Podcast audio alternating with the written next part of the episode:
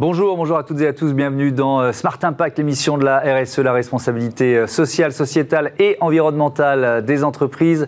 Voici le sommaire. Notre invité aujourd'hui, c'est Sébastien Ripari, le cofondateur de Chef for the Planet, la coalition internationale de chefs qui prône une gastronomie gourmande, saine et responsable. Notre débat portera sur les métiers de la communication, comment devenir un éco-communicant, comment porter les valeurs de responsabilité et de durabilité auprès des marques. Réponse euh, tout à l'heure. Et puis dans euh, Smart Ideas, vous découvrez Clésis Consulting, agence de coaching qui propose notamment euh, d'aider les enfants à découvrir leur vocation. Voilà, trois univers, 30 minutes pour les découvrir. C'est Smart Impact tout de suite.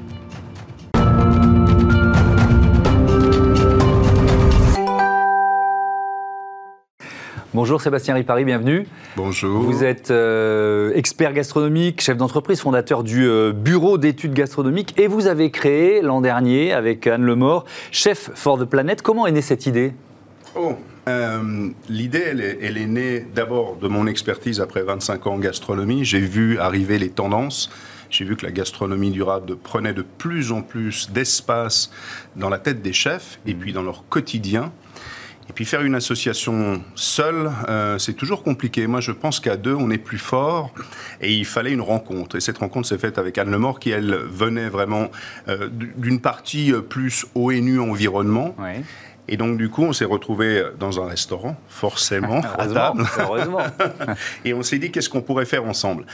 Moi, avec ma force de réseau de chefs, elle avec son impact sur le monde environnemental international. Et on a créé Chef for the Planet, donc c'est une association. une association loi 1901 sur laquelle on tire aucun profit. Mhm. Le but étant vraiment de permettre aujourd'hui de partager les informations de ce qui se fait à travers le monde en gastronomie durable. Gastronomie durable large, c'est-à-dire qu'on parle toujours aujourd'hui des mots comme locavore, mhm. comme saisonnalité, mais il y a tout un aspect aussi environnemental très intéressant qui peut être la récupération des eaux, mhm. euh, les économies d'énergie. Il faut savoir que les restaurants, à l'époque, quand j'allais voir mes, mes, grands chefs étoilés, eh ben on allume le fourneau à 6h30 du matin, le gaz euh, est présent, et on l'était en fin de service à minuit et demi, une heure. Et donc aujourd'hui, c'était des, puits de perte d'énergie extraordinaires, les, les restaurants, quels qu'ils soient. Donc aujourd'hui, on essaie de porter des solutions, apporter des solutions à ces chefs mhm. pour leur permettre de réfléchir différemment. Et surtout, c'est une communauté internationale, c'est-à-dire ce qu'on apprend d'un chef, par exemple, euh, américain, on peut le transmettre à un chef français. Oui, c'est un partage de bonnes pratiques. C'est un partage de bonnes pratiques, c'est un partage Une centaine de chefs aujourd'hui venus du monde entier. Une centaine de chefs euh, dans le monde, sur une quinzaine de pays qui nous ont rejoints. En toute honnêteté, ils sont venus à en grande majorité nous rejoindre. On ne fait pas beaucoup de démarchage. Euh, il n'y a pas de d'obligation d'avoir un certain niveau euh, d'impact, non-impact sur la, sur la durabilité mhm. euh, aujourd'hui parce que, je prends l'exemple, j'ai appelé un chef qui est à Dubaï, qui est un très très grand chef de Dubaï, et on m'a dit pourquoi tu vas chercher ce chef de Dubaï? C'est pas le meilleur endroit pour parler de gastronomie responsable. Mhm. J'ai dit c'est pas le fait qu'il soit à Dubaï, c'est le fait qu'il soit le chef le plus impliqué pour modifier la perception d'une gastronomie durable et responsable dans un pays. Il faut bien commencer. Et oui, parce que c'est ce que j'allais vous dire. les, chefs, les, grands cuisiniers, euh, enfin les cuisiniers en général, par ce plaisir qu'ils nous, euh, nous transmettent, ce sont des leviers d'influence. C'est-à-dire qu'ils font passer des messages aussi à leurs clients et parfois, notamment quand on est dans un restaurant gastronomique, les clients, ils ont eux-mêmes du pouvoir et de l'influence. C'est pas neutre tout ça. Alors, euh, c'est un échange assez intéressant. Vous savez, quand il y a quelques années, on a commencé à parler de la saisonnalité. Hmm. Moi, je me suis retrouvé trouvé dans des cuisines de grands chefs qui m'ont dit clairement tu nous ennuies en étant poli avec ta saisonnalité. Euh, mon client, s'il a besoin d'avoir des fraises en hiver, euh, il faut que je lui les serve parce qu'autrement il ira chez le concurrent les chercher. Petit à petit, ils ont pris conscience de la valeur de la planète et l'importance évidemment de porter dans leur cuisine quotidienne, qu'elle soit gastronomique, étoilée ou, petite euh, bistronomie de quartier, mhm. euh, les valeurs d'une production qualitative, le respect évidemment de leurs producteurs, et puis le client lui-même, par les actions que mène Chef for the Planet et d'autres associations, a pris conscience que manger était un acte citoyen, que bien manger, c'était aussi un moyen de défendre la planète. Mhm. Donc parfois c'est le chef qui influe sur le client, parfois c'est le client qui s'offusque en disant ah vous faites ça chef, je comprends pas, je crois que c'était pas la saison. Comment vous servez, des, tomates euh, cette saison? C'est pas logique. Et, nous, on essaie de gérer un petit peu tout ça mm. avec Chef the Planet en, en, captant les tendances, euh, en essayant de les expliquer, en essayant d'amener une réflexion et un partage de ces réflexions à mm. travers le monde. Parce que comme euh, je vous le disais tout à l'heure, la difficulté, c'est de bien comprendre d'abord qu'un restaurant n'est pas le même à Paris qu'en province. La façon dont on positionne son restaurant, il y a des choses plus faciles dans les grandes villes, plus compliquées en province quand vous êtes loin de tout. La façon dont vous allez vous positionner n'est pas la même et la façon dont vous allez pouvoir expliquer que vous êtes sur une gastronomie dite plus durable n'est pas la même non plus parfois beaucoup plus simple en province, parce que vous avez l'espace de faire votre potager, commencer à travailler, et puis parfois beaucoup plus simple à Paris, parce qu'il y a une tendance, évidemment, dans les grandes villes, où les jeunes consommateurs, qui sont extrêmement regardants sur la durabilité des, des restaurants, je peux vous dire que moi, j'ai rencontré et j'ai audité des restaurants où les jeunes consommateurs allaient voir les poubelles des restaurateurs écrit au scandale parce qu'il découvrait une poche plastique euh, d'une marque euh, non durable. Et il disait c'est pas possible comment vous affichez ça alors que justement voilà ce qu'il y a dans vos poubelles. Oui, donc il y, a une pression des, euh, des clients. Est-ce que j'ai trouvé d'ailleurs, je crois que c'est sur le site de Chefs for the Planet ces, ces chiffres. L'agriculture produit environ un quart des émissions mondiales de, de, CO2. Il va falloir nourrir 10 milliards d'humains en 2050. Donc ça, c'est un défi qui est, qui, est, qui est collectif hein, et qu'il faut, euh, qu'il faut anticiper. En quoi une, une association, une coalition de chefs peut y participer, d'après vous? C'est une très bonne question. Euh, vous savez, Alexandre Jardin disait il y a les diseurs et les faiseurs. Mm. Euh, je suis et Anne, comme moi, sur cet espace. D'abord, nous faisons et ensuite, on va essayer de comprendre pourquoi nous l'avons fait. Mm. moi, je n'ai pas d'enfant. avec la vie de, de folie que j'ai eue pendant toutes ces années, allez, j'ai 50 euh, et quelques années, il doit me rester 20 ans à vivre. Donc pourquoi je me bats pour défendre ça? Parce que j'ai eu la chance de vivre avec dans un monde où il y avait des papillons le matin, où il y avait, euh, moi qui suis né à Genève, le lac Léman, donc on me parlait consciemment du fait que l'eau allait devenir de plus en plus rare. Hmm. À cette époque, on les prenait pour des hurluberlus, ces gens qui nous disaient qu'il y avait hmm. bientôt plus d'eau. Et il fallait trouver une façon de faire les choses. Alors, c'est beaucoup plus simple d'expliquer concrètement à une personne que nous allons créer des puits en Afrique pour permettre d'avoir une arrivée d'eau potable. Chef for the Planet, ça se passe derrière tout ça. C'est une mise en relation constante, comme je vous le disais, une analyse des tendances et des prises de parole régulières qui s'adressent autant en B2C grand public, en tant en B2B, effectivement, et c'est une récupération de ce qui se fait à l'étranger, parce qu'il y a beaucoup de choses qui sont faites surtout dans les pays anglo-saxons et les pays nord-européens. Ils sont très proches évidemment d'une certaine écologie, les Suisses, les Allemands et puis tout ce qui est Suède, Norvège. Et de récupérer ces informations qui ne, qui ne sont pas forcément faciles à trouver, de les rassembler sur un seul support, le site Chef for the Planet, et de partager ces informations. Et hmm. de ça, d'en tirer des conclusions et d'arriver à les exprimer auprès des restaurateurs, auprès des consommateurs, auprès des médias. Et voilà, et ça se diffuse. Vous organisez euh, avec euh, l'Institut de l'économie positive et la ville euh, d'Agen le premier festival de l'alimentation et de la gastronomie de demain. C'est du 9 au 11 juillet. Il va se passer quoi Alors, on va bien manger peut-être d'abord on, on, va bien manger et bien parler. On, effectivement, on le, on le co-crée avec l'Institut d'économie positive de Jacques Attali. Mhm. Donc on fait la première chose, c'est un forum, un forum de prise de parole avec toute une série d'invités divers et variés, mais, mais évidemment, on va parler de la gastronomie, de l'alimentation, de la façon dont on va consommer. Vous le parliez, vous le disiez tout à l'heure, chose très importante. Demain, la vraie problématique, peu de gens malheureusement en parlent, mais la vraie problématique, ce sera et ça sera vraiment la surpopulation. Hmm. Et tout le monde a le droit de manger, tout le monde a le droit de boire dans son existence. Et donc, il va falloir trouver des moyens de réduire l'impact carbone, de réduire effectivement des des, des, des, façons de, de, de, produire absolument euh, désastreuses. Et en même temps, euh, il va falloir réfléchir à comment on va axer tout ça pour que ça se fasse dans une cohérence globale. Et le Festival d'Agen, qui est le premier de la série, c'est vraiment d'abord sur le forum de parler, d'échanger avec des hyper spécialistes. On est là pour qu'il y ait du débat.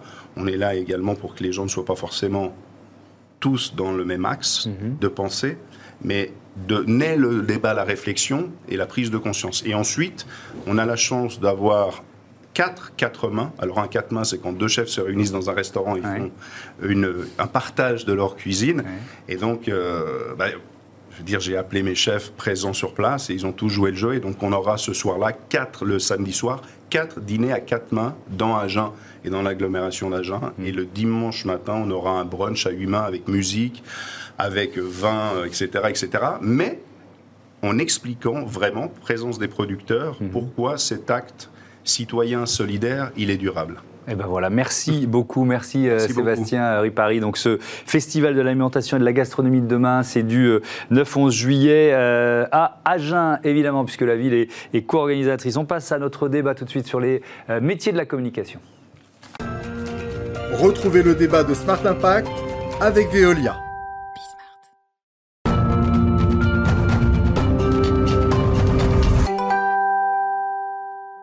Comment devenir un éco-communicant? Comment porter euh, ces valeurs de responsabilité, de durabilité auprès des marques? Voilà notre débat tout de suite avec Jean-Luc Chétrit. Bonjour. Bonjour. Bienvenue. Vous êtes le président de l'Union des marques euh, et Thomas Parouti, que ne présente plus, un habitué de Smart Impact, très fondateur.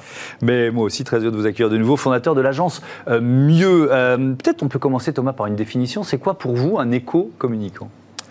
Un éco-communicant, c'est un professionnel euh, de la communication qui va euh, comprendre les enjeux de la RSE, mmh. euh, qui va donc éco-socio-concevoir sa campagne, c'est-à-dire comment je fais pour ne pas polluer quand je produis ma campagne. Oui, c'est déjà appliquer les principes sur à soi-même, à son agence et aux outils qu'on va mettre en, en œuvre. Et après, évidemment, travailler sur le message, la véracité du message, mhm. sur euh, la justesse, sur euh, des preuves euh, réelles. quand on donne un bénéfice environnemental, il faut évidemment que ce soit prouvé. Sur l'utilisation des labels, ben, il faut prendre un vrai label. Il ne faut pas essayer de faire un logo qui ressemble un petit peu à un label avec un mhm. petit drapeau français. Et voilà. Donc c'est plein de règles qui sont très importantes. Voilà. Et c'est un travail de, de, de finesse, de subtilité, mais ça fait partie du professionnalisme aujourd'hui de tous les communicants, parce que sinon ça dérape euh, c'est excessif. Mhm. Et là, c'est des cas de greenwashing. Donc c'est pour ça qu'il faut bien connaître on, les On y reviendra ça. Euh, euh, Jean-Luc Chétrit, cette idée-là, vous la voyez infusée de, plus en plus auprès des marques en général. Et, vous, c'est peut-être un message que vous faites passer aussi? Oui, moi je crois qu'en effet, il y a un changement qui s'accélère mhm. sur la prise de conscience que les marques, les entreprises, ont un rôle à jouer euh, dans le changement climatique. Mhm. Et ce rôle, euh, on disait pendant longtemps qu'il s'agissait de réduire les, euh, les, les, impacts négatifs de nos, de nos activités économiques. Aujourd'hui, les marques sont dans la solution, doivent être dans la solution. Et cette prise de conscience, elle va depuis la conception des produits, l'éco-socio-conception des produits, à mhm. l'éco-socio-conception des communications. Et, et, donc, quelle que soit sa position dans l'entreprise, euh, eh bien, on, a une responsabilité. Mhm. Et, moi, je pense que, en effet, cette prise de conscience est là, et elle se, elle se note à travers le nombre d'entreprises qui désormais euh, l'affirment plus fortement, s'engagent. Nous, on a un, programme de communication responsable. On a déjà plus de 40 entreprises, grandes entreprises. Faire, c'est ça? Absolument. Donc FIR avec un petit E. Voilà. Faire parce qu'il faut faire, parce que euh, c'est ce que ce qu'évoquait Thomas, c'est le danger d'être dans un discours qui peut avoir un risque qui est le greenwashing. Mhm. Donc il faut être dans l'action, il faut être dans un discours de la preuve. Euh, mais moi je pense que ça y est, le mouvement est lancé. Est-ce que les fondamentaux de l'attachement à une marque sont en train de changer, Jean-Luc? Oui les fondamentaux sont en train de changer parce que euh, non seulement euh, on est dans le déclaratif des consommateurs et des, clients qui sont mhm. aussi des citoyens sur je veux une marque qui s'engage plus, donc je ne vais pas vous abreuver de chiffres, mais toutes les études montrent que, en gros, tous les Français disent les marques doivent s'engager plus pour la planète. Euh, donc ça, c'est le déclaratif.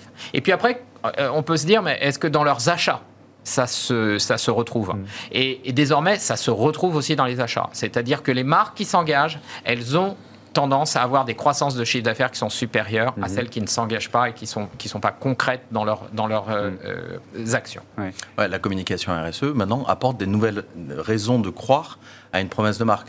Avant, on achetait un produit pour l'image de marque, ok, le, rapport qualité-prix, mais aujourd'hui, il y a plein d'autres assets de marque qui sont liés à la RSE qui, font, qui créent la préférence de marque. C'est l'idée d'une communauté de valeurs, en fait. Communauté de valeurs à laquelle je suis prêt à adhérer. Typiquement, euh, Veja, les gens choisissent Veja au mhm. départ parce que la basket est cool et c'est leur critère d'achat. Mhm. Je veux une basket cool, j'achète le Veja. Par contre, quand le samedi soir, ils vont dîner chez des potes qui leur disent Ah, t'as des Veja, t'es vraiment un mec engagé, etc. Là, ils découvrent tout l'univers de marque et ils, sont, ils deviennent ultra fidèles à, à Veja. Je crois que je suis, je suis venu une quinzaine de fois. Je crois que à chaque fois, j'ai une paire de Veja avec moi. Donc, c'est une marque que je connais un petit peu. Oui. Mais typiquement, Patagonia, Mhm. qui dit Don't buy des jackets en 2011, on Ouais. fait les, les 10 ans de cette pub Mhm. dans le New York Times. Donc ils disent N'achetez pas ma, mon- ma marque, mon produit. Ouais. Et ils parlent de réparabilité, durabilité, etc. Mhm. En fait, du coup, il y a plein de gens qui deviennent fans de cette marque qui leur dit pas de les acheter. Et, et donc, ça crée une préférence de marque très forte et une fidélisation très forte. La RSE est un facteur fidélisant très très fort au-delà de sa réponse Mais, nécessaire mais à ça change quoi aux campagnes de communication, ça le, le fait de devoir faire émerger finalement euh, des valeurs, donc ça veut dire déjà que l'entreprise les définisse euh, euh, d'une façon cohérente pour ensuite les partager. Ça change quoi la com? Alors, ce que ça change, c'est qu'on réfléchit peut-être un peu plus longtemps avant de communiquer, Mhm. euh, parce que notamment, on travaille avec toutes les parties prenantes, c'est-à-dire on travaille avec l'interne, on travaille avec des associations, on travaille avec les consommateurs. Moi, ça m'arrive assez souvent, de, avant de lancer une campagne de communication, d'interroger des associations de consommateurs, des choses comme ça, Ouais. et qui voient très bien où est-ce qu'il y a le greenwashing et où est-ce qu'il n'y a pas le greenwashing, Mhm. etc. Donc, travailler avec ces parties prenantes, c'est extrêmement important, et notamment l'interne, qui sont les premiers ambassadeurs. Donc ça, ça change beaucoup, on réfléchit différemment, on discute avec les gens de la RSE, et d'ailleurs on voit que le lien entre les directions de la com et les directions RSE est, est- est trop faible aujourd'hui. Il y a des chiffres, c'est à peu près 40% des boîtes où les deux se parlent. Et c'est vraiment pas assez. Mm. voilà. Et après, ce, que, ce qui change pas, c'est qu'on doit être créatif. Et, et le message envoyé, on doit créer de la désirabilité. C'est comment on rend le développement durable désirable. Et ça, c'est en créant une émotion. Et c'est pour ça qu'il y a des belles campagnes de communication qui commencent à sortir, où il y a plus d'inclusion sociale. Il y a des, des- des marques présentes euh, Mhm. au sein de l'Union des marques qui, qui, euh, créent des belles campagnes, où il y a de la désirabilité. Et il y a des nouveaux critères qui sont inclus dans cette campagne-là. Alors, On trouve quoi, euh, Jean-Luc Chétrit, sur euh, l'échelle de la confiance accordée à une marque? C'est quoi les mots qui vous viennent euh, euh, spontanément ou ceux qui ressortent des études qui ont été, Alors, qui ce, ont qui, été ce qui réalisées? ressort dans cette échelle de la confiance, c'est la transparence, Oui. euh, la sincérité, l'authenticité du discours. Euh, euh, on, est, on est à la fois dans le, le désir, mais dans l'utilité. Mhm. Et, et donc être capable, on l'a vu pendant la période de Covid, on y est encore, mais, mais euh, au cœur de, de cette crise euh, sanitaire inédite, les marques qui ont montré leur empathie, leur capacité à, à- à accompagner et à aider, c'est- ce sont elles qui construisent la confiance. Alors maintenant, la confiance, c'est une équation qui est difficile Oui, à construire parce et, que- et- et elle est faible. Oui. Hein, je- je- juste peut-être un mot Allez-y, allez-y. vous dire que euh, aujourd'hui, pour la première fois en 10 ans, la confiance dans les grandes marques est remontée un peu l'année dernière. Elle est montée de 4 points, donc on est à 30%, mais on était presque à 55% il y a 10 ans. Mm. Donc ça veut dire que les marques, elles ont perdu pendant de nombreuses années la confiance. Donc on a, on a du travail sur les sujets que j'ai évoqués. Oui, oui, et puis, et puis à partir du moment où effectivement ces valeurs, euh, euh, ces euh, transparence, euh, crédibilité, confiance, etc., le, le greenwashing ou le social washing, il est encore plus dangereux pour une, pour une marque. Oui, oui, il est dangereux et il est parfois involontaire. Donc il y a un vrai Mm. travail, Thomas l'évoquait, il, y a- il y a- il y a une nécessité de prendre ces sujets avec euh, beaucoup de- d'expertise et l'expertise, ça se construit. Donc on n'arrive pas du jour au lendemain à faire des campagnes Mhm. euh, RSE. Euh, c'est à la fois des sujets d'environnement, c'est le greenwashing, mais c'est aussi des sujets de diversité et d'inclusion. Comment les marques, quand elles construisent leur brief, intègrent ces dimensions-là pour que leur film publicitaire ne reflète pas le monde d'il y a 15 ans ou 20 Mhm. ans, mais le monde d'aujourd'hui ou de demain, ou celui qu'on désire trouver.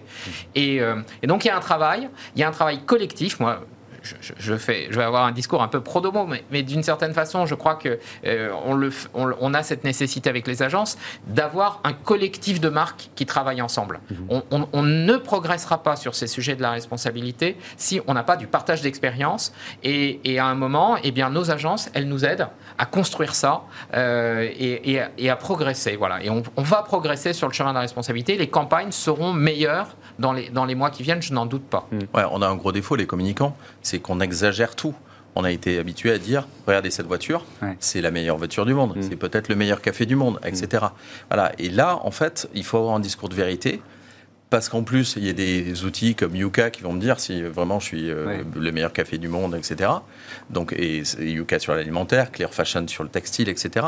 Donc, euh, il, il faut que les communicants se calment un peu, qui réfléchissent un peu plus, qui soient plus nuancés dans leurs propos. Et l'Union des marques fait un boulot là-dessus d'éducation auprès des marques sur comment on peut être nuancé et séduisant, utile, etc. Voilà, donc il y a un gros boulot qui est fait.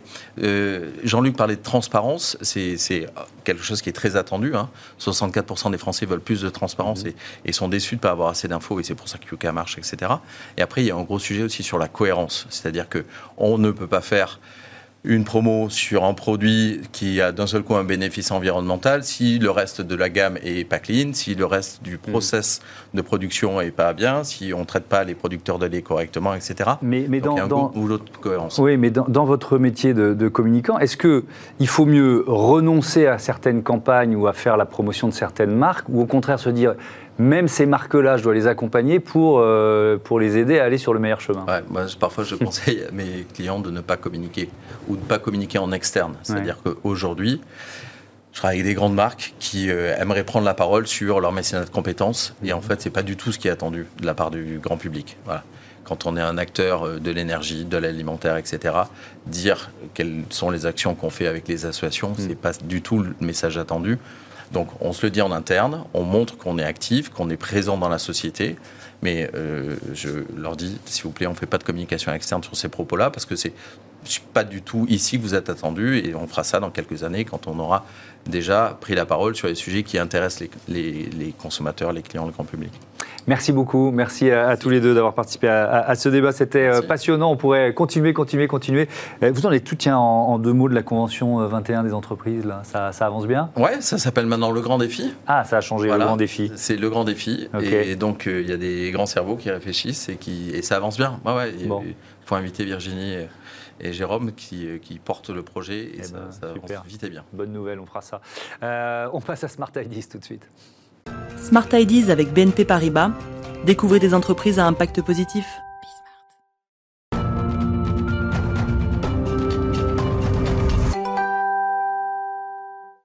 Smart Ideas avec euh, Milia Daé, la fondatrice, la cofondatrice de Clésis. Bonjour, Bonjour, bienvenue. Vous l'avez créé quand? Avec quelle idée? Alors, Clésis euh, Junior a été créé à partir d'un constat. Initialement, avec mon associé Guy Inchot, on accompagnait les adultes à la création d'entreprises et l'évolution professionnelle, mhm. et on a fait face à trois constats. On a remarqué que beaucoup d'adultes qu'on voulait accompagner à la création avaient des blocages liés à l'enfance, euh, la peur de prendre la parole en public, des peurs vraiment qui sont profondes liées à l'enfance. Mhm. On a remarqué également qu'il euh, y avait des adultes qui, étaient dans, qui occupaient certains postes avec un manque d'appétence et des adultes qui euh, euh, on a remarqué également que dans certains secteurs d'activité, il y avait un manque de représentativité en termes de genre et d'origine sociale. Oui, donc le point de départ, c'était on veut accompagner les adultes à découvrir leur vocation, à créer leur entreprise, voilà. Et, puis vous avez dit, mais non, il faut, il faut démarrer dès, dès l'enfance, c'est ça? Exactement. L'objectif avec les Junior, c'est de susciter des vocations dès le plus jeune âge et mhm. booster le potentiel des 3 à 18 ans. Mhm. Donc ça s'appelle l'école des futurs leaders, c'est ça? Euh, Vous en êtes où du développement de, euh, de ce de ce service Il y a une première promo qui est, sortie, vous en êtes où? Oui, alors là, euh, ce week-end, on a réalisé la remise des certificats de la fin de parcours de la première promo de l'école des futurs leaders. Mhm. L'école des futurs leaders, c'est donc une after school avec des ateliers qui ont lieu de septembre à mai. Donc on a clôturé la première promo. Et au sein de cette after school, on apprend des valeurs essentielles comme la création d'entreprises, on travaille les soft skills, le digital. On initie également les enfants à l'écologie, à la finance et à la mhm. Politique. Mais ils ont quel âge, ces enfants? Dès 3 ans. Mais vous leur parlez de la création d'entreprise à l'âge de 3 ans? Effectivement. on a créé une pédagogie basée sur le jeu, basée sur l'amusement. Mhm. Donc c'est très ludique. Et ensemble, les enfants réalisent des projets. Mhm. Donc l'idée, est-ce que, est que vous les aidez aussi à découvrir leur vocation dès, euh, dès le plus jeune âge? C'est le but. On suscite des vocations. On a euh, l'exemple des 3-5 ans, des petites filles qui découvrent la robotique et qui mhm. sont juste ébahies par ce monde. Donc en leur faisant découvrir nos thématiques à travers le jeu, on les accompagne à trouver leur voie. D'accord. Qui sont vos clients? Ce sont des, euh, des, parents, des familles, des entreprises euh, qui proposent ça à leurs collaborateurs? Qui sont vos clients? On a deux types de clientèle. On a les entreprises avec lesquelles on, a, on réalise des bootcamps en entreprise pour les enfants des collaborateurs. Mhm. Ça permet également aux enfants de découvrir l'univers professionnel de leurs parents. Et les particuliers avec l'école des futurs leaders, notre after school situé aujourd'hui à Agnières, dans lesquels on déploie des ateliers toute l'année. Mhm. Et donc c'est combien de personnes, euh, combien d'enfants qui sont, euh, qui sont euh, aidés, accompagnés, formés comme ça? On, a, on attend 300 enfants pour la prochaine rentrée.